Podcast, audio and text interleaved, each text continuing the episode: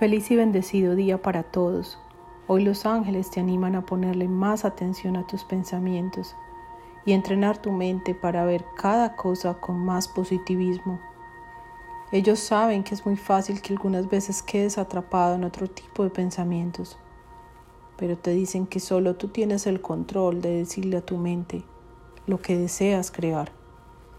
Es también cuestión de que tomes conciencia de qué pensamientos vas a dejar entrar a tu mente. Te dicen también que te rodees de personas que eleven tus pensamientos y ayuden a ver lo bueno que hay en cada situación y persona. Crea hábitos saludables como la meditación. Ellos te guiarán para que encuentres un lugar donde puedas conectarte, estar tranquilo y calmar tu mente.